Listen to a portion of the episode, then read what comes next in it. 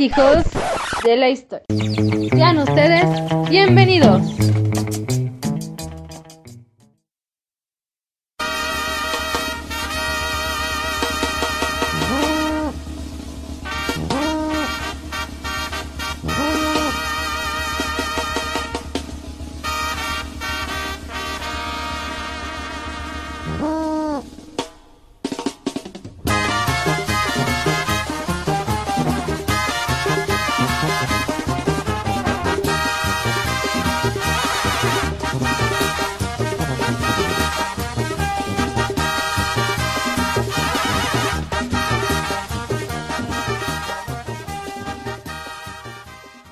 Tal hijos de la historia? Espero que se encuentren muy bien y nuevamente estamos con ustedes en este podcast para compartirles un poco de lo que vamos a tratar el día de hoy. Espero que, como les comento, se encuentren muy bien, que todos se mantengan su sana distancia, que estén guardándose en sus casitas. Bueno, por ahí leía que falta menos por lo menos un día menos en todo este andar de la pandemia. Entonces, para mí es un gusto nuevamente estar con ustedes y saludar a Diana. Hola Diana, ¿cómo estás? Hola, muy bien amigo. ¿Cómo estás tú? Bien, bien, aquí andamos jijeando con los hijos de la historia. Pues nada, vamos a dar inicio el día de hoy. Les traemos un tema que podría ser eh, quisquilloso, que podría ser del gusto, que podría ser criticable, que podría ser tema de discusión, pero justo creemos que esos temas también son importantes y por ello se los vamos a compartir el día de hoy. Son las corridas de toros, estas celebraciones que para algunos es eh, una cuestión arcaica, que para otros es un arte, que para muchos es símbolo de cultura, para otros justo es lo contrario, pero que se han vivido desde hace mucho, mucho, mucho tiempo y que conllevan una serie de cuestiones interesantes a lo largo de la historia y que en algunas de las ciudades de algunos países se siguen celebrando, hoy no, porque seguimos en pandemia, pero que traen ciertas cuestiones de tradición. Vamos a dar inicio. La corrida de toros me parece que es algo muy, como lo comentaba en, la presentación, quisquilloso, difícil tal vez de abordar para muchos, pero tiene sus orígenes en aquellos momentos en donde la península que ahora conocemos como España y Portugal era dominada por los árabes y ahí tiene su origen este tipo de celebraciones, de festejos, que también tiene que ver con toda esta idea de, la tradición romana en los coliseos, en, en esta forma de divertir a la gente y un poco de pan y circo del pueblo siempre ha sido bueno. Entonces, esta idea de poner a un humano, a una persona, con un animal que para ese momento era pues salvaje, que era silvestre y con ciertos instintos, pues resultaba interesante o divertido. Pero bueno, se fue transformando, hay diferentes tipos de, toreo. Tenemos el rejoneo, que es esta práctica a caballo. Tenemos el que es a pie, que es el torero, tal cual. Y algunas otras versiones, como podría ser, o más bien formatos, que pueden ser los forjados, que son columnas de personas que solamente se limitan a eh, dominar al animal, al toro en este caso. Y bueno, ya, ya iremos platicando un poquito de ello. Para esto, te cuento Diana que para la llegada de los españoles al territorio que ahora conocemos como América, pues vienen con toda esta tradición que ya era muy cotidiana en, España, o más bien en el territorio de, la, de los reinos de Castilla, todo el territorio de Sevilla, toda esta parte que todavía no era España, pero que eran reinados en, ese territorio. Y bueno, pues llegan a México, lo que ahora es México, y es con Hernán Cortés que se celebra la primer eh, corrida de toros. Y yo creo que tú te debes de acordar muy bien de nuestras clases, que les queremos compartir ahora a los, a los oyentes, de que Hernán Cortés, o don Hernando Cortés, eh, hizo un viaje, una expedición a las Cibueras. ¿Te acuerdas? ¿Cómo olvidarlo? Pues justo, él tampoco lo iba a olvidar porque caminó, caminó, caminó y caminó y caminó y caminó hasta que llegó al territorio de las Cibueras. Y bueno, a, su regreso de, este lugar, que era muy lejano, que es por ahí del, del territorio que actualmente conocemos como Centroamérica, al regresar, pues fue un gran logro que pudieran para empezar regresar después de todas las peripecias que habían pasado, después de las pérdidas que habían tenido, después de las inclemencias del tiempo y después de toda esta odisea que, que se llevaron Hernán Cortés y todos sus acompañantes, llegar nuevamente a la capital de, ese territorio, pues ya era de celebrar, era un motivo para, para poder festejar algo. Entonces, la forma en que festejaban era con una corrida de toros. Para ese momento, pues es muy interesante porque no había un edificio, no había un establecimiento, no había las medidas en infraestructura para poder llevar a cabo como lo conocemos tal vez posteriormente. Entonces se hacía en, un lugar abierto en donde pues sí se delimitaba ahí con, con algunos troncos, con algunas mantas, con algunas cuestiones que pudieran tener a, su, a la mano para, para hacer un redondel y, y, entonces ahí pues llevar a cabo esta celebración. Pero era para empezar un, un momento de festejo, un momento de, jubileo, era un momento de, de, celebración. Entonces se llevaba a cabo esta, esta corrida de toros ya fuera en nombre de, por festejo del cumpleaños de alguien, por la llegada de, de algún personaje importante, era, era algo para denotar alguna festividad. Mm, sí, así es. Siempre eh, es un poco delicado hablar de estos temas, pero en este caso vamos a hablarlo lo más históricamente posible. Eh, sí, efectivamente, eh, creo que es importante mencionar que estas surgían en el ámbito privado y en el ámbito público. El que señalas ahora es el ámbito público, pero normalmente las personas pagaban para ver este, este tipo de, de espectáculo, que también está como estrechamente relacionado con la ganadería que había en ese momento aquí en México. Obviamente se trajeron especies justamente de Navarra, que es como de donde viene como el, digamos, el linaje de ganado más viejo. Y pues se hizo toda una cultura, ¿no? Como una tradición. Y si bien puede o no puede ser políticamente correcto, forma parte de la historia. Y en este caso, uno de los precursores más grandes fue Hernán Cortés y su hermano, que tenían como varias haciendas, pues alrededor de, de México y este, bueno, de Nueva España. Y bueno, también eh, es importante mencionar que pues sí, sí trajeron toros, pero también otro tipo de animales, ¿no? Que contribuyó como con este panorama que tenemos en Nueva España de las especies de, de animales que había. Claro, claro que sí. De hecho, eh, pues se trae ganado, se trae caballos, eh, algunas mulas y todo esto pues para, para las corridas, ¿no? Y como comentas también, había dos, dos sectores, eh, las corridas públicas, por llamarlo así, y las que eran pues privadas o que conllevaban el negocio de, de, de, las corridas de toros. Entonces, siempre ha sido un negocio, viéndolo también desde ese punto de vista, y la comida siempre también ha estado presente dentro de, de este, de este círculo. Entonces, con la llegada de los españoles y todos estos festejos, también se trajeron otros animales como fueron eh, los animales de corral, las aves de corral, cerdos, no sé, o sea, un, una serie de, de, usos y costumbres que englobaban también al, al, aspecto de la alimentación y que dentro de estos festejos también se, se acostumbra en la Nueva España, pues que vas a la corrida de toros en homenaje o en, en nombre de alguien. Y entonces eso, eso no solamente es el momento de, de, la corrida, sino que conlleva, como lo conocemos en todos los aspectos de la Nueva España, un momento religioso en donde pues hay una misa porque llegó la personalidad o porque es un, es un día o un santo tiene su día en específico y por eso se está celebrando ese día, en particular la fiesta del patrón de, de la localidad. Se tiene la corrida y después suele haber una verbena, suele haber un, un momento de, de, esparcimiento también para chicos y grandes en donde no falta la comida, otro tipo de juegos, esta confabulación de, de, de personas en torno a, a, todo este festejo que, que, que, suele ser alrededor de la fiesta, ¿no? Y bueno, pues sí, vamos... Eh, ah, dime, dime.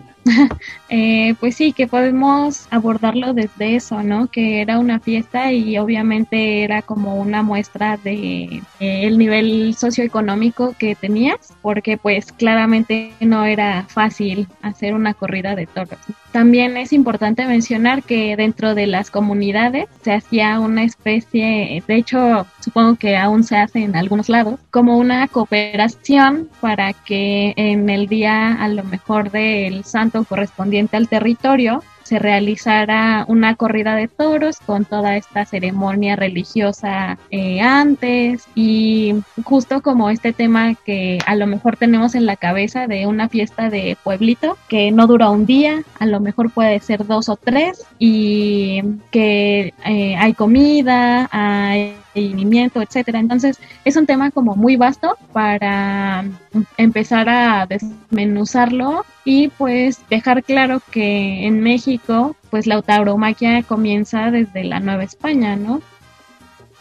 Sí, 1529, 1526, 1529 son las fechas que se tienen registros con Hernán Cortés a la llegada de las Cibueras. Después, este, eh, una corrida para el 13 de agosto de 1529. Se, oficializa de alguna manera las, las corridas de toros en la Nueva España y se dedican en un inicio, o más bien de ahí surge eh, este santoral a San Hipólito, pues encomendándose, ¿verdad?, a, a este santo para que no les pasara nada en sus corridas a los toreros o a los valientes que, que decidían bajar a, al redondel. Y bueno, pues van pasando los años, van llegando más autoridades y cada una de ellas eh, lleva su festejo, su corrida de toros, los actos importantes que se vivían en España se replicaban en la Nueva España y así como teníamos procesiones, así como teníamos el festejo del cumpleaños del rey o la pérdida de algún miembro importante de la realeza, pues también se, replicaban en la Nueva España todos estos acontecimientos. Y bueno, se, se vive todo este, este escenario de, la fiesta también eh, de la tauromaquia en México. Después pues van pasando los años y la primer plaza de toros eh, ya construida para este fin con mampostería que hubo en la Ciudad de México fue la de San Pablo, que tenía un aproximado de, aforo de 11.000 espectadores y fue construida para 1816. Y bueno, pues eh, aquí ya habla de, una infraestructura que se está invirtiendo para este tipo de espectáculos, de eventos, que como comentábamos, pues tienen una visión pues de negocio, ¿no? Eh, 11.000 personas que iban a pagar un boleto, eh, una entrada para, para ver este espectáculo y que hasta la fecha sigue siendo muy importante de qué lado veas este tipo de, espectáculo. Si lo pagas del lado del sol o lo pagas del lado de sombra. Normalmente los tickets, los, las entradas de, sol suelen ser más baratos y eso es una apreciación muy personal. ¿eh? Creo que es porque pues te da el sol, porque te lastima ahí de repente la vista y porque pues puede ser incómodo. Mientras que los de sombra pues son más cómodos, no, te está molestando eh, a la vista, puedes eh, apreciar aparentemente mejor lo que sucede en, en la plaza y es un efecto muy curioso que por lo menos en algunas plazas de la Ciudad de,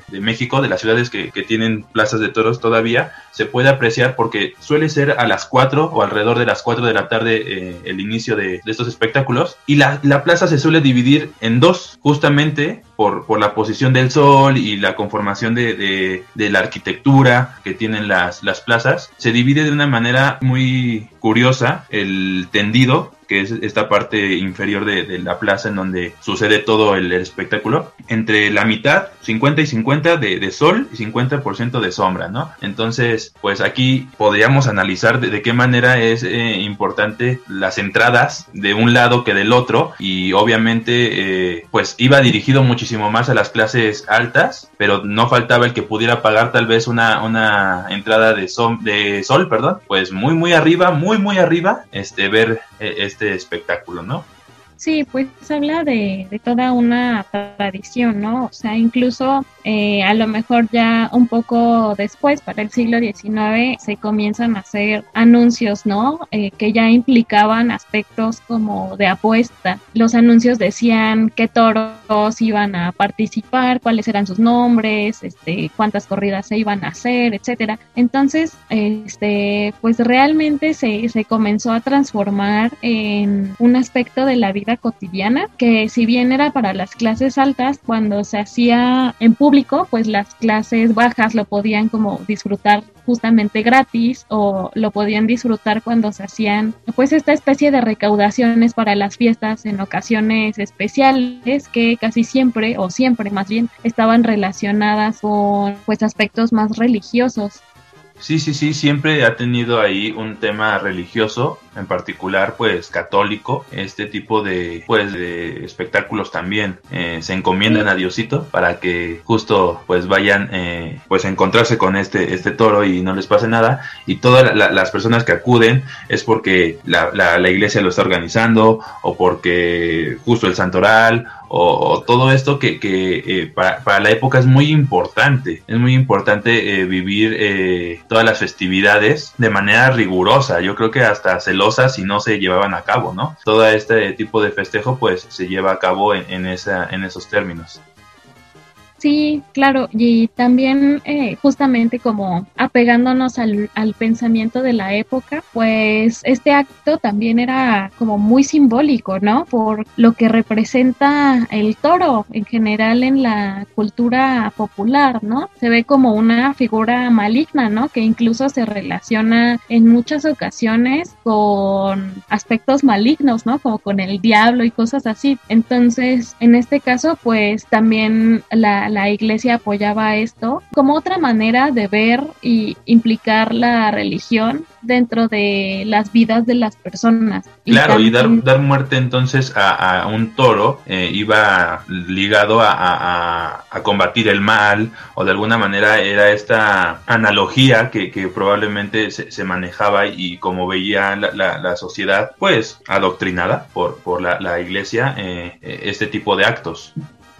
Sí, claro, y también por eso la figura de los toreros fue admirada durante muchos años, ¿no? Porque era como, qué valiente, se va a enfrentar con el mal. Y esto trascendió incluso después del siglo XX, o sea, es algo que pues se continuó durante mucho tiempo y yo recuerdo que hace no tanto, pues las personas seguían como entrevistando a estas figuras que resaltan, ¿no? De este ámbito como los toreros más importantes, etcétera. Tal vez ahora ya no, pero pues no sé, yo incluso recuerdo que por allá del 2000 todavía era como respetado, reconocido, ¿no? Y también un poco mencionar los trajes, que yo creo que son algo muy importante. Y no sé tú, pero yo les veo como algunas similitudes, a lo mejor con trajes religiosos, el uso de este hilo como de oro, a lo mejor las sombreras. Si no me equivoco, el más tradicional es este color rojo o morado, colores que también pues son usados por la iglesia y en ese momento pues por la clase alta, ¿no? Porque recordemos que también como todos los colores se ponían de moda, la demanda era más alta y pues solo tenían acceso las clases altas.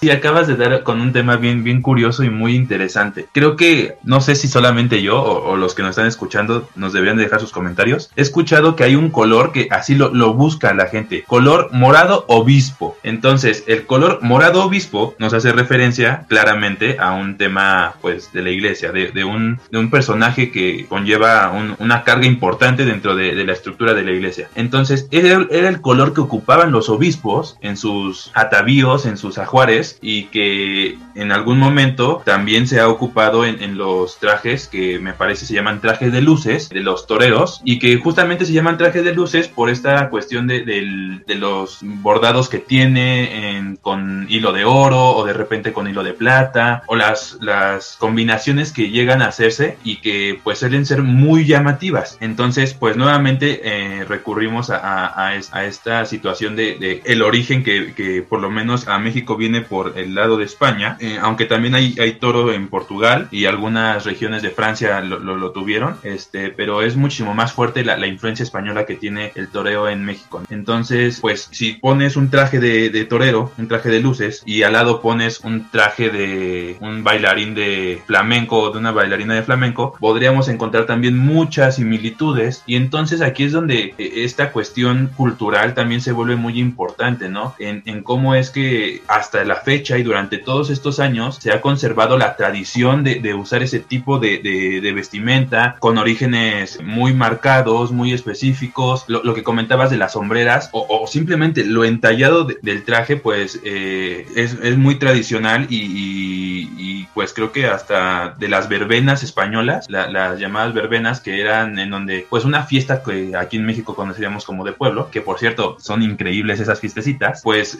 los sombreros que usaban tanto los, los caporales en, el campo y que de repente pues ellos eran las personas que estaban encargadas de la crianza de los, de los toros y que hoy se sigue usando ese tipo de, sombreros en, en, este ámbito y durante todo, todo el siglo XIX y el XX se, se ocuparon, como la incorporación, por ejemplo, hablando de vestimentas, de, de una figura muy importante eh, en, esta, en este espectáculo, que son los alguaciles. Los alguaciles son esos personajes que son una autoridad media, por llamarlo así, porque hay un juez de plaza, esa es la autoridad máxima, hablando como en términos formales. La plaza es como la asamblea. La asamblea puede pedir el mayor reconocimiento para, para el torero o para el mismo toro que podría ser un indulto, la, conservación de la vida de, ese toro, y eso el juez de plaza lo determina y se lo hace saber al alguacil. El alguacil es esta persona entonces que tiene una autoridad media, que es la que está en el tendido. El juez está arriba viendo la, la corrida, el alguacil está en el tendido y entonces por medio de comunicación que tienen le hace saber el resultado final o la cuestión que tenga que hacerle saber y puede entonces eh, actuar. Pero lo importante aquí es la ausencia española. Yo, yo, yo lo relaciono mucho con este tipo de vestimenta que se usaba pues con colores oscuros, con este cuello muy galiboreado, este muy rebuscado que, que se ocupaba en aquellos ayeres y con un sombrero de ala abierta doblada de un lado y con un plumas, ¿no? Entonces se sigue conservando también ese tipo de, cuestiones en, en, los espectáculos y la incorporación de la usanza charra en los toros es algo muy mexicano, que bien el alguacil es, un, es esta persona que, que ya comentábamos que es una autoridad media y que hay dos alguaciles en, en, ciertas plazas que son muy grandes, por lo, por lo menos en la de México, que es la, la más grande que, que, hay actualmente y es muy reciente, es de, del siglo pasado, pero a, a, comparación de la historia que tiene este espectáculo, pues es muy reciente. Este, es tan grande que, que se van compartiendo esta, este, este turno. Te va a ti una, te, a mí me va otro, a ti te va uno, porque son, suelen, suelen ser toreros que repiten hasta dos veces eh, su participación. Entonces, si son tres toreros, son seis veces, entonces una sola persona pues puede resultar, yo me imagino que cansado o por alguna situación en, en particular que,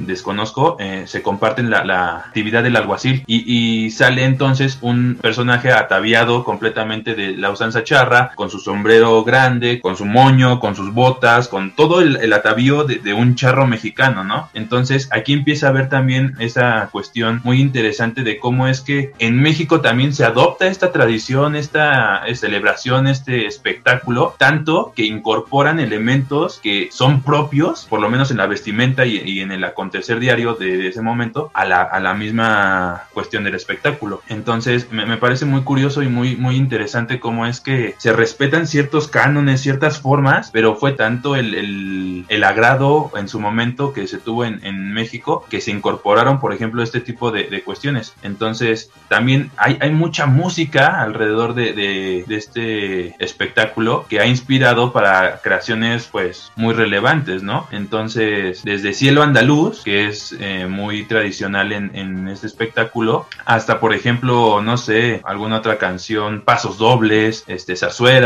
pues que acompañan a todo este espectáculo y que le dan también un efecto sonoro muy importante entre cada uno de los toros que se van lidiando.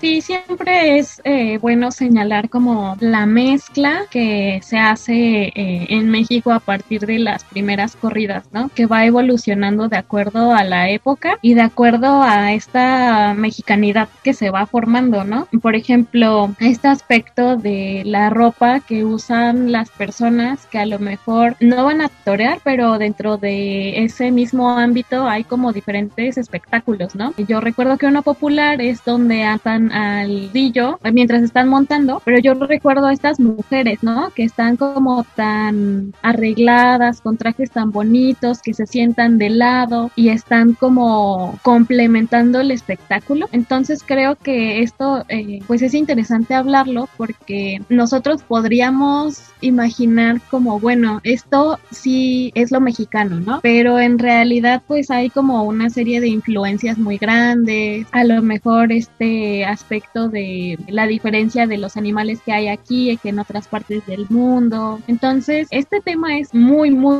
muy amplio. Bueno, o sea, lo importante es señalar que se ha transformado a lo largo de los años, que sigue presente y que pues forma parte de la historia sí o sí.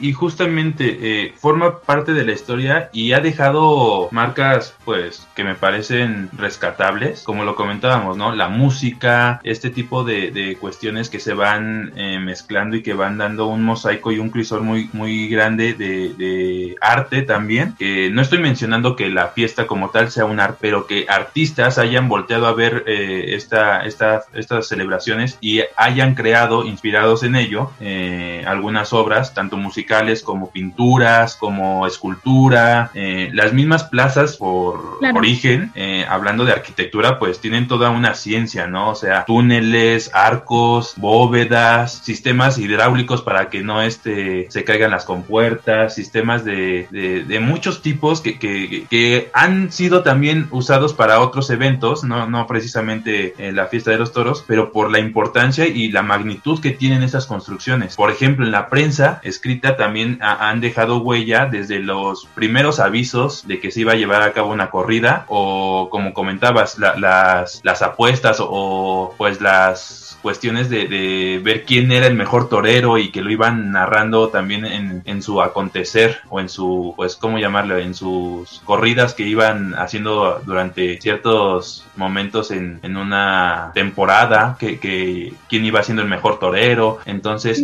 también se iba dejando ahí huella de los carteles, estos anuncios en donde se empezó a grabar también este, la figura de un toro, por ejemplo, y el torero al lado, pues esto fue evolucionando hasta el grado de tener grandes carteles como pósters, que pues tal vez para los conocedores y para los que saben un poquito de ese tipo de arte, pues podría ser muy importante su conservación.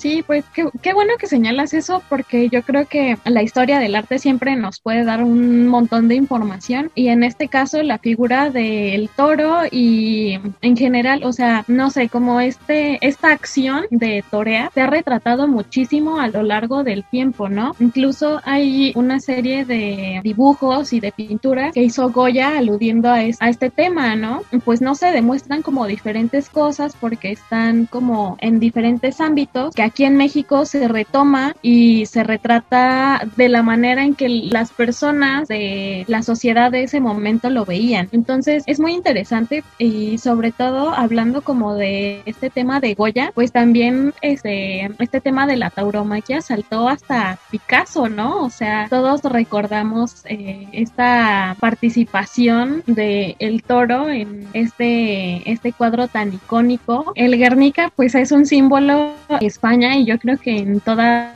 la historia del arte es como un referente. Y justo aquí está presente la figura de un toro, ¿no? Y es como muy importante mencionarlo porque de esta manera, pues sí señala que hay como una especie de importancia, ¿no? Como, como si fuera una iconografía para el resto del mundo. Y pues es como muy sorprendente que haya llegado a, a este punto, ¿no? Otra vez, no estamos diciendo que esté bien, pero claro que forma parte de la historia. Que lamentablemente también de la historia actual y también es como bueno analizarlo desde este punto de vista Fíjate que, que, ahora que lo comentas así, pues creo que hay temas que por temporalidades se vuelven importantes. Tal vez hay artistas que podrían evitar crear obras con esos temas, pero que no sé, tal vez la presión social, la presión de, de la misma sinergia de, de, lo, de lo que sucede en tu acontecer, te, te llevan a crear ciertos, ciertos cuadros, ciertas obras con, con esa temática, ¿no? Y, y, se vuelven temas obligados para la creación de, de alguna inspiración de, de ese tema. Pues eh, creo que hoy tal vez, como lo comentamos al inicio, podría ser cuestionable la, vigencia de, de la tauromaquia en el mundo. Ha dejado huella importante en varios sectores. Pues sí, yo creo que pues a estas alturas la tauromaquia debería de contemplarse de manera, como decirlo, eh, simplemente artística, pero no con la acción, sino con las evidencias que nos quedan del pasado, ¿no? De a lo mejor pinturas, de esculturas, de canciones, que sí es importante, pero creo que al día de hoy tenemos como entretenimientos que no son tan malignos, que pues nos pueden retribuir de, de no sé, de información y esto ya queda como a la expectativa de cada quien, pero no lo podemos sacar de este panorama pues histórico. Hay que recordar que pues la historia no solo es esa, no sé, los aspectos como políticos o aspectos incluso pues no, sé, bonitos de, los aconteceres, ¿no? Que incluso llegan a ser un poco anecdóticos, eh, pues la historia también son cosas que trascienden, que a lo mejor no son tan políticamente correctas.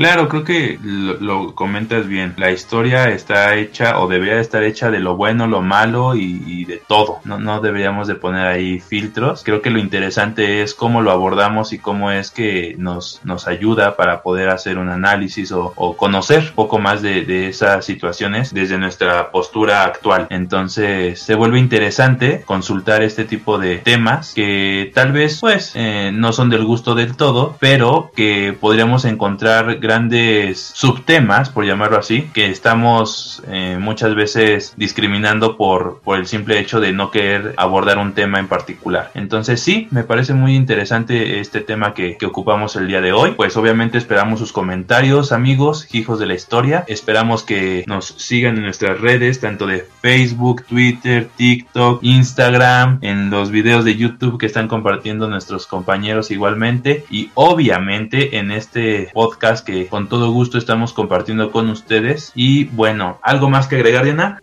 Pues nada, eh, síganos escuchando y viendo. Gracias por todo.